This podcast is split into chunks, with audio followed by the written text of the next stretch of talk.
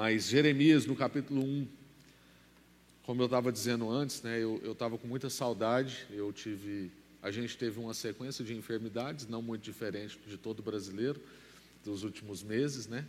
Mas eu, eu emendei uma dengue, aí depois eu cuidei da família que estava gripada com essa H3N2 nova, e foi inevitável que eu também ficasse gripado logo depois da dengue. E isso me tirou daqui alguns, alguns dias, né? E depois, quando eu sarei, eu tinha um compromisso em São Paulo e tive com a igreja muito querida lá, IBM Alphaville, pastor Sidney, uma igreja que está fazendo um trabalho incrível, fantástico, é uma coisa assim linda de ver e voltei muito inspirado, né? Domingo passado, graças a Deus, já estava aí, semana passada toda. Então é bom revê-los e encontrá-los. E o que tem no meu coração hoje para essa mensagem é a gente conversar sobre o chamado de Deus. E eu creio que Deus tem uma palavra de renovo para nós nessa noite, porque eu acho que meditar sobre o chamado de Deus, aquilo que Ele nos convoca, a forma como Ele nos conhece, nos renova, nos, nos melhora a disposição, ajuda a gente, inclusive, a colocar a esperança no lugar correto, ajuda a gente a esperar coisas corretas, de lugares corretos, e é claro que quando eu estou falando de lugar, eu estou falando da presença de Deus, estou falando da vontade de Deus, eu não estou falando de um lugar onde eu deposito né, alguma coisa, colocando as minhas esperanças, ah, achando que eu mesmo posso produzir ou garantir resultados futuros. Quem pode fazer isso é o nosso Senhor. E Jeremias é um irmão que mostra para nós isso muito bem. Eu sempre gostei muito da história de Jeremias, mas existe, existem poucos livros adicionais que ajudam a gente com a história de Jeremias. Na verdade, o estudo dos profetas não é um estudo fácil. Primeiro porque está no Antigo Testamento e a gente tem que perceber onde que essa palavra cruza com Jesus. Porque toda palavra do Antigo Testamento, ela tem que ser mediada em Jesus, porque senão a gente vai tirando ah, noções legalistas, moralistas. Então a gente não pode simplesmente ler Jeremias e falar assim, seja como Jeremias. Por quê? Porque isso faz você achar que você pode parecer alguém das Escrituras, ou que você pode ser bom, ou que você pode fazer algo que Jesus fez por você mesmo, e nenhum de nós podemos.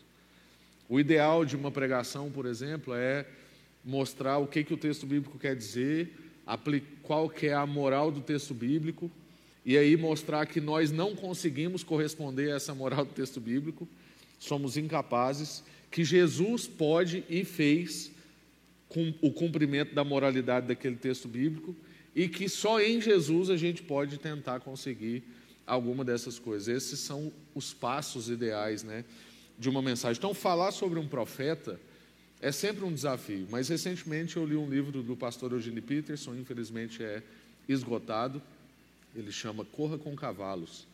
E ele é um verso que está dentro do livro de Jeremias, né, quando é, Deus fala para Jeremias: Poxa, se você não consegue acompanhar quem vai a pé, como é que você quer correr com cavalos, né? E aí o livro vai conversar, né? Tanto que a Mundo Cristão relançou ele com o nome Ânimo, que também esgotou depois. Mas enfim, é, eu, eu não gosto de indicar livros esgotados, mas é porque foi isso que aconteceu. Eu li esse livro, fui muito abençoado, fui inspirado mais uma vez com essa história e quero trazer para vocês aqui pelo menos um trechinho do que, que a vida de Jeremias me inspira. E a gente vive numa época onde Fala-se muito sobre constância, sobre desempenho, sobre a gente ser melhor. As pessoas né, têm buscado acordar mais cedo, fazer mais cursos, dormir mais tarde, é, uma vida de alta performance. E a gente vai perceber que a perspectiva bíblica a respeito de alta performance, ou de uma vida de qualidade, de alto desempenho, e todo o trabalho sobre constância que a gente tanto almeja, né, estabilidade e tal, é diferente do que o mundo diz. E Jeremias é uma pessoa que a gente às vezes não imagina como uma pessoa constante, estável, de alto desempenho. Por quê? Porque Jeremias é tido nas Escrituras como o profeta chorão, como o profeta reclamão. Tem um livro na Bíblia que chama Lamentações, foi escrito por esse profeta, né, por Jeremias. Então, a gente pensa assim, poxa, um cara reclamão, um cara chorão, como é que ele é constante, como é que ele tem alto desempenho? Mas ele tem, tanto que nós, dentro de, de uma Bíblia toda, nós temos dois livros dessa pessoa, e pelo volume de textos escritos, É um volume equiparado com as cartas de Paulo. Nós estamos falando de uma pessoa de suma importância nas Escrituras. Nós estamos falando de uma pessoa que viveu um contexto difícil e uma pessoa que era menosprezada pelo seu contexto. Para você ter uma ideia, Jeremias é um livro escrito pelo próprio Jeremias e escrito numa época onde o povo de Deus tinha sido exilado para a Babilônia. Mas uma curiosidade que eu não sabia, e provavelmente você não sabe, é que Jeremias não foi exilado. Porque Jeremias era tão insignificante como liderança que o povo que exilou, que forçou o povo de Deus a sair para a Babilônia, não considerou que Jeremias deveria ser exilado, porque ele não era tão importante assim. Então ele ficou na terra do povo de Deus. Olha que interessante. Um homem que aparentemente ninguém dava nada, mas um homem que continuou profetizando, um homem que continuou dizendo o que, que Deus queria que ele dissesse, um homem constante. Talvez pessoas com o óculos daquele tempo, com as lentes de enxergar a vida e o mundo daquele tempo, olhavam para Jeremias e falavam assim: quem é esse cara? Ele não é importante, ele é insignificante, ele está dizendo coisas que ninguém ouve, ele ainda acredita em coisas que ninguém acredita mais. Mas para Deus, esse era o homem, esse era o homem que ele ia usar, essa era a pessoa que ele tinha um projeto importante para aquele tempo. Então, nem sempre a forma, já, eu nem comecei a pregação, mas já fica aqui né, um ensinamento. Nem sempre a forma como as pessoas te veem e o mundo nos vê, e a rede social diz sobre você, é a forma como Deus te vê. Na verdade, raramente é. Então, cuidado com as vozes que você ouve, com qual senso de importância você dá a você, ou a pessoas próximas a você, ou ao trabalho que a comunidade da qual você faz parte está trabalhando, porque muitas vezes trabalhos de outras comunidades não podem estar fazendo barulho, pode ter uma estética incrível, mas podem não estar agradando tanto a Deus assim como uma outra comunidade pacata. Um culto numa quarta-feira, com o que a gente talvez considera pouca gente, está fazendo, porque Deus continua fazendo, não interessa tanto assim como está a plástica, como estão as quantidades de pessoas. Quando Deus resolve fazer, Deus faz. Vamos ler o texto bíblico, Jeremias 1, do verso 4 até o verso 14. Jeremias 1, Jeremias está bem assim, mais ou menos no meio da Bíblia, né? um pouco, um pouco para frente do meio. Verso 4: O Senhor me deu essa mensagem. Qual mensagem? Eu o conheci antes de formá-lo no ventre da sua mãe. Antes de você nascer, eu o separei e o nomeei, nomeei para ser meu profeta às nações. Então eu disse: Ó oh, soberano Senhor, não sou capaz de falar em seu nome, sou jovem demais para isso. O que está subentendido aqui? Não sou jovem demais para isso. Não tenho as competências, não tenho a preparação, não tive tempo suficiente, não tenho dons. O que muitas vezes a gente coloca, não interessa qual idade. Então, quando Jeremias está dizendo, sou jovem demais para isso, ele está dizendo, sou incapaz, sou incompetente, ainda não tenho todas as condições. Aí o Senhor responde para ele a essas apresentações de desculpas, né? Não diga sou jovem demais, pois você irá onde eu enviar e dirá o que eu lhe ordenar. E não tenha medo do povo, pois estarei com você e o protegerei. Eu, o Senhor, falei. Então o Senhor estendeu a mão e tocou a minha boca e disse: Veja, coloquei as minhas palavras em sua boca, as minhas palavras. Hoje lhe dou autoridade para enfrentar nações e reinos, para destruir, aliás, desculpa, para arrancar e derrubar, para destruir e arrasar, para edificar e plantar. Então o Senhor me disse: O que você vê, Jeremias? Respondi: Vejo o ramo de uma amendoeira. Você viu bem, disse o Senhor. Isso significa que estou vigiando e certamente realizarei todos os meus planos. Então o Senhor falou comigo outra vez e perguntou: E agora? Respondi: O que você vê agora? Respondi: Vejo uma panela fervendo, derramando-se do norte para cá. O Senhor disse: Terror vindo do norte ferverá e se derramará sobre o povo dessa terra. Amém. Até aí. Primeira coisa que eu quero chamar a sua atenção, e é a primeira coisa que me chama a atenção dentro do que a gente está percebendo dessa, dessa narrativa é, lembrando que o tema é o chamado de Deus. Então a primeira percepção é: o chamado de Deus é para alguém tratado por Deus. Todo mundo que Deus chama, Deus trata. É simples assim. Porque ninguém está pronto para adentrar nessa jornada, ninguém está pronto a fazer parte do reino de Deus, ninguém está pronto a agradar a Deus, ninguém está pronto a atrair a atenção de Deus. Não foi, né, como a gente gosta de cantar na musiquinha, Zaqueu que atraiu a atenção do Senhor. Não, Zaqueu estava subindo porque queria ver o Senhor.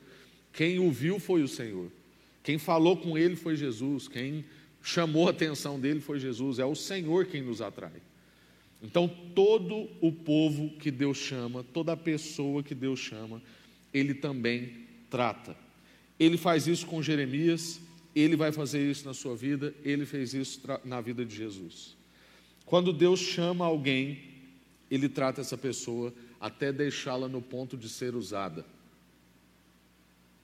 Quando Deus chama alguém, ele trata essa pessoa até ela estar no ponto de ser usada. Jesus, do zero aos 30 anos, nós não sabemos quase nada sobre ele. Sendo tratado, sendo aperfeiçoado, sendo instruído, sendo inspirado. Depois, no início do seu ministério, é batizado. Aliás, antes de ser batizado, é tentado no deserto, tratado, provado. Depois batizado. Tem pouca gente que fala sobre isso, né? Mas eu um orgulhoso, fico pensando Jesus sendo batizado por João Batista. Né? O João Batista sacou o que estava acontecendo ali. Ele falou assim: Eu não posso, eu não sou digno nem de desamarrar a sua sandália. E Jesus falou assim: Isso é preciso.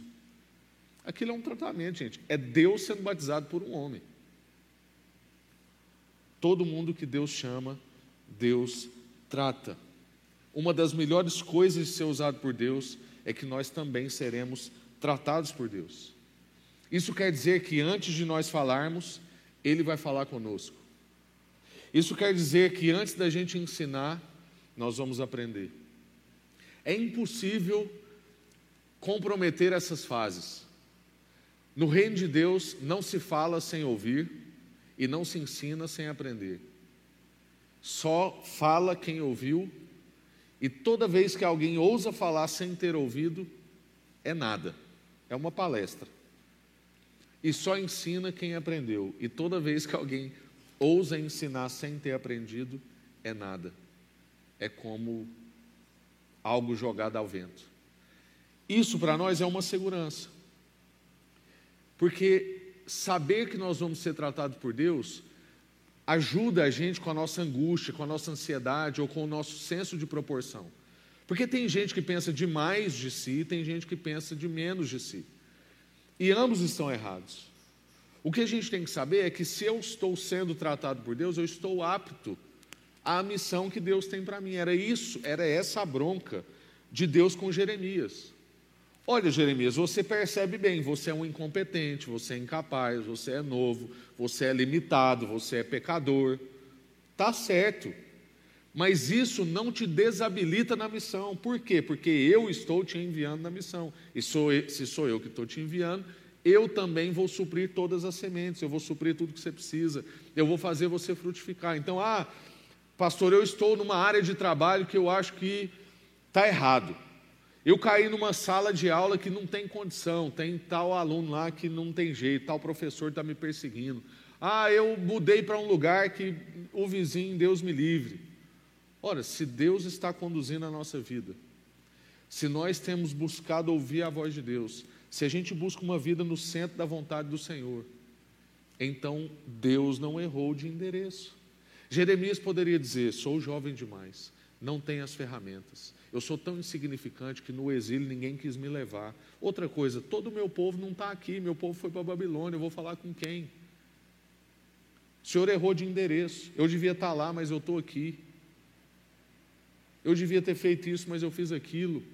E Deus está falando com Jeremias: não, Eu te chamei e eu sou suficiente para tudo que você precisa. Você não é suficiente, mas eu sou suficiente para tudo que você precisa fazer.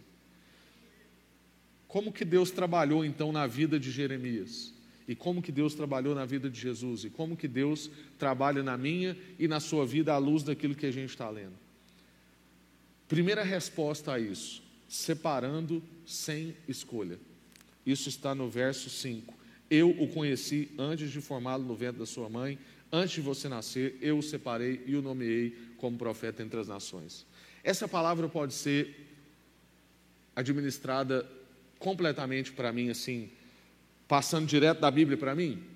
Em certo sentido, sim, em certo sentido, não. Nem todo mundo aqui foi chamado para ser profeta, nesse sentido de Jeremias. Mas todos nós aqui, porque a gente tem essa verdade confirmada no Salmo 139, temos essa verdade confirmada no Novo Testamento, todo mundo aqui foi conhecido desde antes do ventre da mãe. E todos aqueles que são escolhidos de Deus, Ele escolheu desde antes do ventre da mãe. E todos aqueles que Ele escolheu, Ele tem uma vocação, um chamado, o chamado de Deus. Isso é uma verdade que eu posso ler nesse texto e aplicar na minha vida. Primeira resposta, então, de como que Deus trabalha na vida de Jeremias e como Deus trabalha na nossa vida. Separa a gente sem escolha. É humilhante. Nenhum de nós escolheu, fomos escolhidos. Nós olhamos para o Senhor porque Ele olhou para nós. A Bíblia vai dizer que quando nós ainda o odiávamos, Ele nos amou. Ele atraiu a nossa atenção. O chamado de Deus na nossa vida é anterior à sua manifestação de vontade. Você não tem escolha. Deus te atraiu. Sabe o que isso faz? Isso dá segurança. Isso traz paz. Isso enche a gente de ousadia. Saber que Ele nos conhece, saber que Ele nos escolheu, saber que Ele decidiu, saber que Ele disse, Ele disse. É em cima dessa palavra, é em cima dessa verdade, é em cima dessa proclamação que eu vivo, que eu ajo. Os próximos passos da minha vida é em cima de uma convicção de que Deus me conhecia desde antes de eu nascer. E Ele me separou para algo especial e eu quero conhecer o que é esse algo especial que Deus tem para mim. A segunda resposta a como que Deus trabalha na vida de Jeremias é que ele trabalha a insignificância daquela pessoa através da sua dependência. Está do verso 6 até o verso 8. Aí Jeremias falou assim: Eu não sou capaz de falar no seu nome, não tem todas as competências. Aí o Senhor respondeu, verso 7: Não diga sou jovem demais, porque você vai aonde eu te enviar e dirá o que eu te ordenar. E não tenha medo do povo, porque eu estarei com você e o protegerei. Eu, o Senhor, falei. O que, que Deus está fazendo aqui, trabalhando na vida de Jeremias e trabalhando na nossa vida nessa noite? Trabalhando a nossa insignificância através da nossa dependência nele. Então não é para a gente sair daqui desanimar, desmotivar, ah, eu sou insignificante. Não, eu sou dependente de Deus. Eu sou dependente dessa palavra, eu sou dependente da vontade de Deus, eu sou dependente desse Deus que me separou desde antes do ventre da, da minha mãe. Se você está aqui nessa noite e talvez você nunca teve ainda um encontro com Jesus, você ainda vive uma vida diante da sua, do, da sua intuição, do seu instinto. Se você reconhecer que o Senhor é o dono da vida, te deu a vida, afinal de contas, ninguém aqui pediu para nascer. Então, Ele te deu a vida, te colocou nessa vida. E aquilo que Deus instituiu, Ele também governa. Eu tenho dito muito isso. Então, eu quero saber o que, que Ele diz sobre a vida, para que eu viva a vida que Ele tem para ser vivida. Se você está aqui nessa noite, Ele está dizendo isso para você. Olha, você talvez é insignificante mesmo, segundo os olhares de todo mundo, inclusive o seu. Ora, você é incapaz, realmente, segundo o seu olhar e o de todo mundo, talvez até sobre o meu, do próprio Deus. Mas eu te capacito a fazer tudo o que você precisa fazer, nada do que você precisa de ferramenta vai faltar nas suas mãos. É isso que Deus faz com Jeremias. Não tem problema a gente ser incompetente. O que não pode ser é a gente ser independente de Deus. Tem muita gente que, às vezes, achando-se muito competente, ou buscando cada vez mais competência, e aqui eu não estou fazendo uma apologia à incompetência, mas é que tem gente que confiando nessas coisas acaba vivendo uma vida independente de Deus. E é isso que não pode. Não tem problema a gente ser incompetente em determinadas áreas. Deus não se assusta com a nossa debilidade. O que a gente não pode é viver uma vida independente de Deus. Quando a gente vai lá para o Êxodo, a gente nota na vida de Moisés, por enquanto, que enquanto, por exemplo, desculpa, que enquanto Moisés achava que sabia o que, que ele estava fazendo, ele só cometeu pecados. Depois que ele passou 40 anos aprendendo no deserto, descobriu que ele não era nada. Mas Deus o usou tremendamente. E agora, milhares de anos depois, até hoje, nós falamos de Moisés, aquele que viu a glória de Deus, aquele que pôs um cajado e o mar abriu para as pessoas passar, aquele que fez um cajado, lógico que não foi ele que fez, mas foi através da vida dele, um cajado virar cobra. Aquele através do qual a boca disse que iam vir pragas e as pragas vieram, aquele que tirou o povo da escravidão. Enquanto ele achava que ele era capaz, só cometeu erros. Depois dos 40 anos do deserto, percebendo a sua incapacidade, a sua limitação, a sua seus pecados, ele então é usado por Deus. A gente tem muita debilidade, mas isso não é um problema para o Senhor. A gente não pode deixar de trabalhar no reino de Deus por causa das nossas debilidades. Deus vai trabalhar em nós através da nossa dependência, e não através somente da nossa competência. Isso é muito importante. Deus quer trabalhar mais na minha e na sua vida através da nossa dependência do que através da nossa competência. Então, se você acha assim, eu ainda não sou tão competente para servir na igreja, para testemunhar do Evangelho na universidade, no meu ambiente de trabalho, no lugar que eu moro. Você não precisa ser tão competente, você precisa ser dependente. Se você for dependente de Deus, Ele vai fazer as coisas, Ele vai fazer isso até a gente deixar Ele falar e não deixar nós falarmos por nós mesmos. A palavra diz que o Senhor estendeu a mão e tocou a boca de Jeremias e disse: Agora ponho na sua boca as minhas palavras. O que, que fez isso acontecer?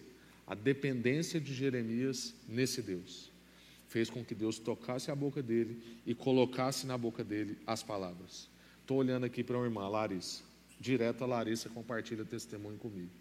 Que ela nem sabe exatamente direito como, mas que ela acabou falando alguma coisa lá e fez sentido para a pessoa, e a pessoa foi pastoreada, foi acolhida e foi um chororô danado, que entre as mulheres eu sei que rola isso, né?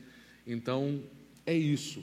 Quando a gente se dispõe a ser dependente, Deus vai lá e toca na nossa boca aquilo que precisa ser dito.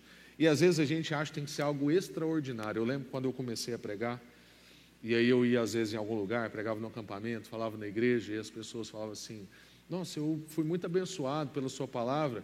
É uma mensagem simples, né? E eu, levava, eu achava isso ruim. Eu falo assim, poxa vida, eu gastei mais de 10 horas na preparação desse sermão, eu li tantos livros, eu fiquei de joelho, eu busquei o Senhor. A pessoa chega aqui e fala para mim que foi simples. E depois eu comecei, né, com a ajuda da minha esposa, que é muito melhor do que eu. Ela falava assim: bem, simples é bom. Simples é bom. Simples é porque as pessoas estão entendendo. E às vezes eu era tão complexo para mim, paria aquilo, que eu falava assim: isso não é simples. Mas é isso. Talvez não vai ser né, uma frase genial, uma palavra difícil. É simples. Mas se foi Deus que colocou na sua boca, aquilo vai fazer sentido na vida da outra pessoa.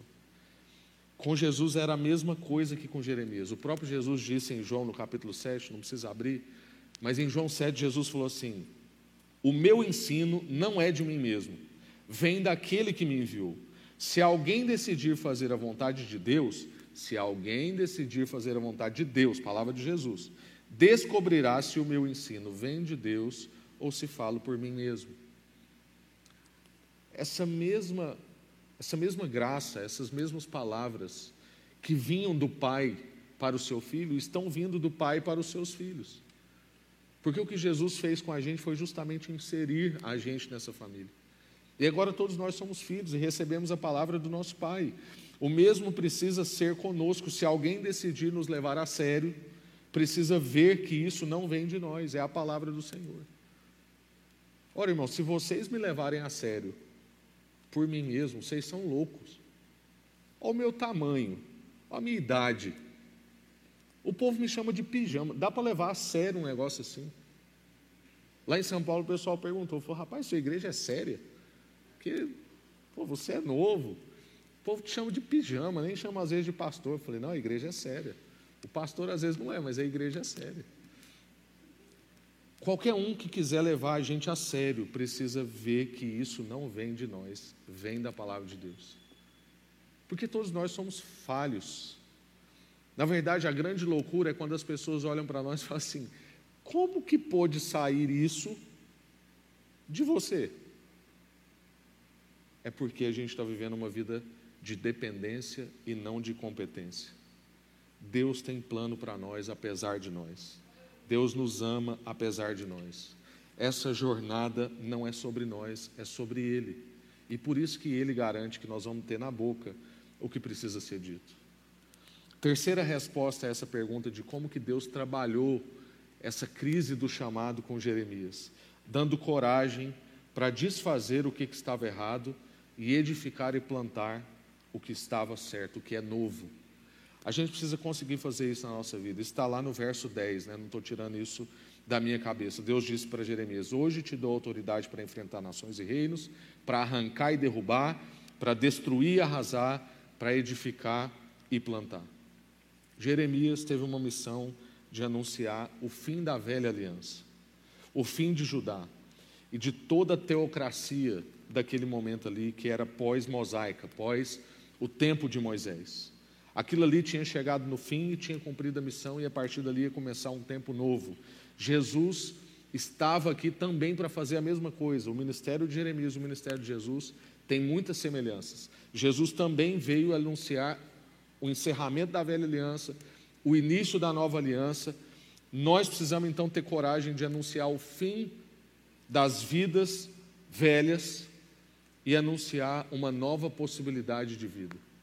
Não dá, não dá, para dizer que eu tive um encontro com Jesus e isso só mudar um pouquinho do meu vocabulário, que agora eu falo um pouquinho de palavra crentez, mudar a roupa que eu uso no domingo, ou agora na quarta-feira à noite, mudar que talvez eu em festa não vou mais, é pouco. A mexida tem que ser no coração. As motivações têm que mudar. Eu tinha uma vida, agora eu tenho uma outra vida. Antes eu fazia por isso, agora eu faço por isso. Eu trabalhava por causa de dinheiro. Eu trabalhava por causa de medo. Porque eu tenho medo de não ter o que eu preciso. Eu trabalhava por causa de inveja, porque eu quero ter o que o outro tem. Eu trabalhava porque por culpa, porque se eu não trabalhar, eu vou entrar em depressão, porque as pessoas vão olhar para mim e falar: "Pô, fulano não trabalha, fulano não faz nada". Mas não, agora eu trabalho por propósito. Agora eu trabalho porque eu fui chamado por Deus. Eu tenho missão.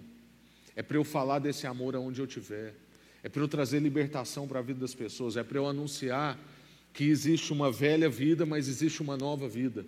É para eu dizer para as pessoas que existe um novo jeito de viver e de fazer as coisas. Nós precisamos ter coragem de anunciar o fim de vidas que foram comprometidas pelo pecado e o anúncio de uma nova possibilidade. Mais ou menos como no final de uma guerra, que chega alguém lá e tira os prisioneiros do campo. As pessoas estão vivendo. Um prisioneiro é uma pessoa que não está morta. Então a pessoa está lá, ela está com vida. Às vezes ela está até trabalhando, porque o, o pessoal da guerra punha o povo para fazer o serviço que ninguém queria fazer. Mas aí, se o outro lado, que é o lado de quem está preso, ganhou a guerra, ele chega lá e anuncia liberdade. Há uma nova vida. Deixa essa vida para trás. Tem coisa nova para vocês. A gente precisa anunciar isso para as pessoas. A segunda coisa que eu quero perceber com vocês aqui, então a primeira é o chamado de Deus é para alguém tratado por Deus. E a gente viu então como é que Deus tratou isso na vida de Jeremias, como é que ele trata na vida de Jesus e como é que ele trata na nossa vida. E por fim, eu quero ver com você também que o chamado de Deus garante a presença de Deus. E aqui agora é para a gente ser curado de ansiedade, ser curado de medo, para a gente ser liberto dessas coisas. O verso 11 até o verso 14, eu não vou ler, mas a gente já leu, né? Você está com a sua Bíblia aberta, se você quiser conferir. Verso 11 até o verso 14, Deus vai usar duas imagens com Jeremias. Ele fala assim: Jeremias, o que, que você está vendo? Aí Jeremias fala assim: Estou vendo uma amendoeira. Aí Deus fala assim: Viu bem, isso significa que eu estou vigiando e que os meus planos não dão errado, os meus planos não falham. Aí ele vai e mostra outra imagem para Jeremias. Jeremias fala assim: Agora eu estou vendo uma panela fervendo. Tem até um livro de um pastor que chama Morte na Panela, em referência a esse versículo. Aí Deus fala assim: Você viu bem, vai vir morte do lado norte, a panela vai ferver e vai descer para o lado norte. É isso que significa essa visão. O que que essas duas imagens então quer dizer? Na primeira imagem, que é a imagem da amendoeira, Deus está querendo mostrar para Jeremias que ele garante a sua presença, a sua atenção, a sua vigilância, a sua promessa. Deus está trabalhando no coração de Jeremias uma coisa chamada esperança. Então, Jeremias, está vendo a amendoeira? Ela é esperança. Ela é a prova de que eu estou vigilante. Ela, eu estou garantindo a minha presença. A minha promessa se cumpre. A expressão que ele vai usar aí, né? Realizarei todos os meus planos. Aí depois ele diz que virão tempos difíceis. Ele mostra a panela fervendo, a chapa esquentando e o caldo entornando para o lado de um povo específico, era o lado do povo do lado norte. O que, que isso quer dizer para nós? Por que, que eu disse que isso tem que pastorear a nossa ansiedade, tem que pastorear os nossos medos e que o chamado de Deus garante a presença de Deus? O que Deus está dizendo para Jeremias é como se ele estivesse falando assim: Jeremias, contemple a minha fidelidade, veja o fruto, veja algo que era sem forma, era uma semente, que não fez nada por si mesma, mas ela desenvolveu. Veja algo frágil como uma amendoeira, mas guardado por mim, guardado pela criação, vigiado pela minha presença, desenvolvido e frutificando. O que, que a amendoeira fez para merecer ser amendoeira? O que, que a amendoeira fez para ser amendoeira? Era nada, era uma semente, foi plantada. Talvez um passarinho pegou de um lugar, levou para o outro e aquilo nasceu. Olha para isso, isso é, isso é incompetente. Então, Jeremias, Deus está trabalhando com Jeremias, a crise ainda da vocação de Jeremias, falando: olha, a amendoeira não é nada. Mas ela está aí crescendo, desenvolvendo, frutificando. E eu estou guardando. A amendoeira não fez nada, mas ela está aí.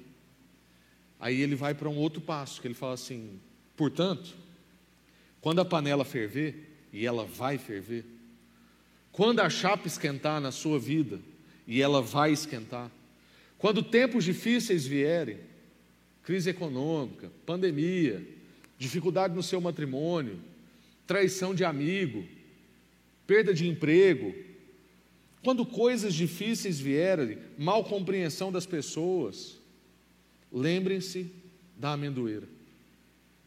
Quando o caldo entornar, lembre da amendoeira. Basicamente o que Deus está dizendo para Jeremias, ó, é assim: tem panela fervendo, a coisa vai esquentar, o caldo vai entornar, a chapa da vida é quente. Mas isso só acontece depois que eu te mostrei a amendoeira. Lembre-se da amendoeira. O nosso Deus não garante na nossa vida facilidades. Deus não elimina as circunstâncias difíceis. Nesse mundo tereis aflições, Jesus já disse. Mas ele também disse: tenha bom ânimo. Ele garante a vitória. Ele é presente. Olha para a amendoeira. Nosso Deus vigia, nosso Deus realiza todos os seus planos e nenhum dos seus planos podem ser frustrados. Quero concluir então, só te lembrando de uma coisa importante. Jeremias foi um cara incrível. Foi uma pessoa formidável. Se Guinel quiser já vir para cá, Débora. Jeremias foi um homem de Deus, um profeta importantíssimo, mas Jeremias ainda era humano. Jeremias reclamava. Jeremias tinha suas angústias. A cada nova atribuição espiritual que ele recebia, ele ainda fazia perguntas. Por quê? Porque Deus só revela o próximo passo. Deus não revela a estrada toda. Então ninguém aqui tem que se sentir culpado por ter angústias, por ter alguns medos, por reclamar de vez em quando e por fazer perguntas a Deus. Jeremias fazia muitas perguntas a Deus. Mas a nossa ansiedade precisa ser trabalhada nesse sentido, na certeza de que o chamado de Deus garante a presença de Deus. Então a nossa, a nossa ansiedade não deve ser cessada porque a gente sabe tudo o que nos aguarda pela frente. Não. A nossa, a nossa ansiedade deve cessar porque o Senhor nos conhece desde antes do ventre da nossa mãe, Ele tem planos para nós, os seus planos não podem ser frustrados, Ele nos separou para uma vocação, Ele nos chamou. Olhe para a amendoeira em tempos difíceis. O Senhor é conosco. Amém. Não busque o encerramento da sua ansiedade na certeza de tudo que vem pela frente. Ou porque você recebeu uma notícia de que Jesus é com você e tudo vai ser fácil. Não. Pastoreie a sua ansiedade na certeza de que o Deus que é o seu Deus te conhece desde antes do ventre da sua mãe. Ele te escolheu, ele te separou, ele tem planos para você e nenhum dos seus planos podem ser frustrados. Talvez o momento que você está é de panela fervendo. Talvez o momento que você está não é de contemplar a amendoeira. Mas na panela fervendo, contemple a amendoeira. Olhe para a amendoeira. Lembre da amendoeira. Talvez você não tenha uma amendoeira em casa, né? não dá para ter, mas lembra dessa história. O mesmo Deus que permite a panela ferver é o Deus que diz: essa amendoeira é a prova da minha vigilância, da minha presença, do meu cuidado e de que os meus planos não podem ser frustrados. Não tem caldo que entorna o suficiente a ponto de fazer essa amendoeira parar de brotar, fazer essa amendoeira parar de continuar. Amém? Graças a Deus. Eu quero orar com você. Queria te convidar a ficar em pé, você já está sentado há muito tempo, vai dando um soninho.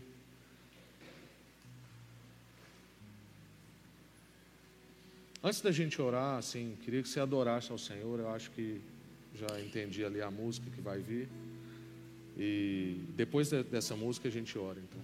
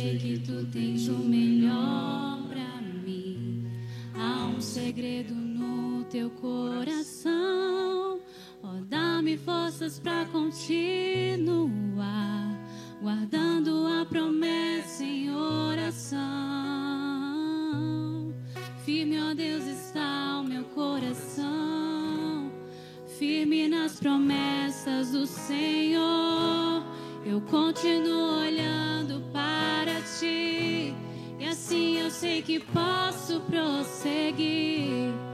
E mesmo quando eu chorar, as minhas lágrimas serão para regar a minha fé e consolar meu coração. Pois o que chora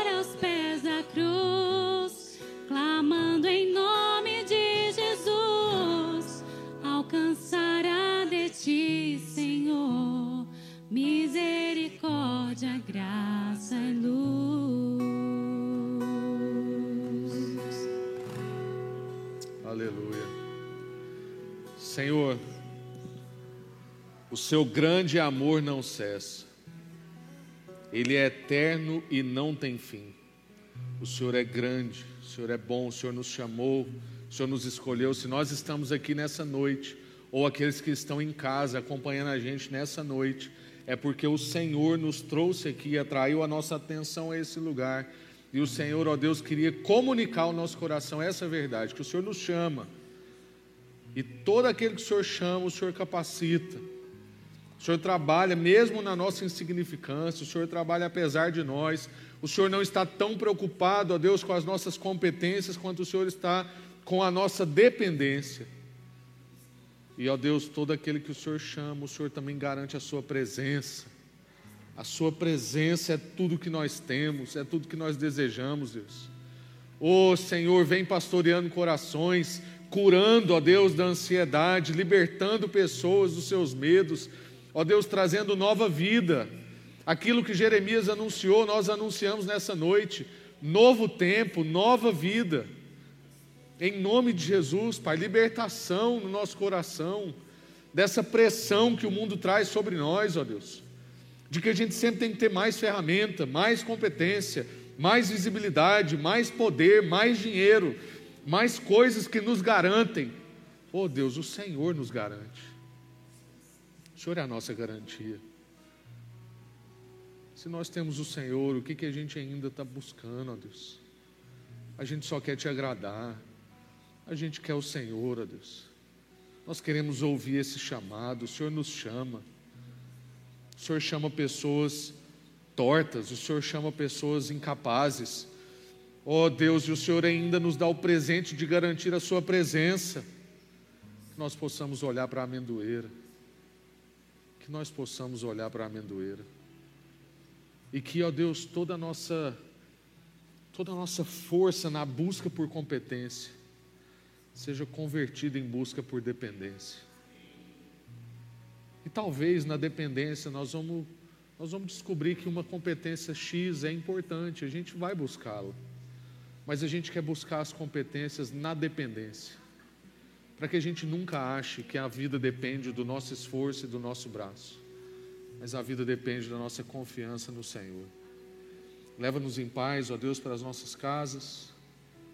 Que essa noite seja uma noite de descanso na nossa vida, Deus. Que amanhã todo mundo aqui acorde renovado, renovado em nome de Jesus, na certeza de que aquele que chamou dá conta do chamado. Aquele que nos instituiu como filhos governa a vida. Que nós possamos, ó Deus, buscar a segurança dessa presença. Em nome de Jesus. Amém. Graças a Deus.